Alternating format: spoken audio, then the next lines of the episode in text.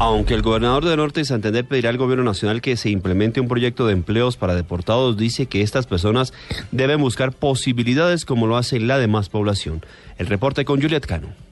El gobernador de Norte de Santander, William Villamizar Laguado, insistirá al gobierno central en extender el proyecto de empleos temporales para los deportados que permanecen en Cúcuta, aunque muchos ya se han ido a sus ciudades de origen, otros permanecen sin oportunidades laborales en la zona de frontera y han engrosado las filas de la informalidad.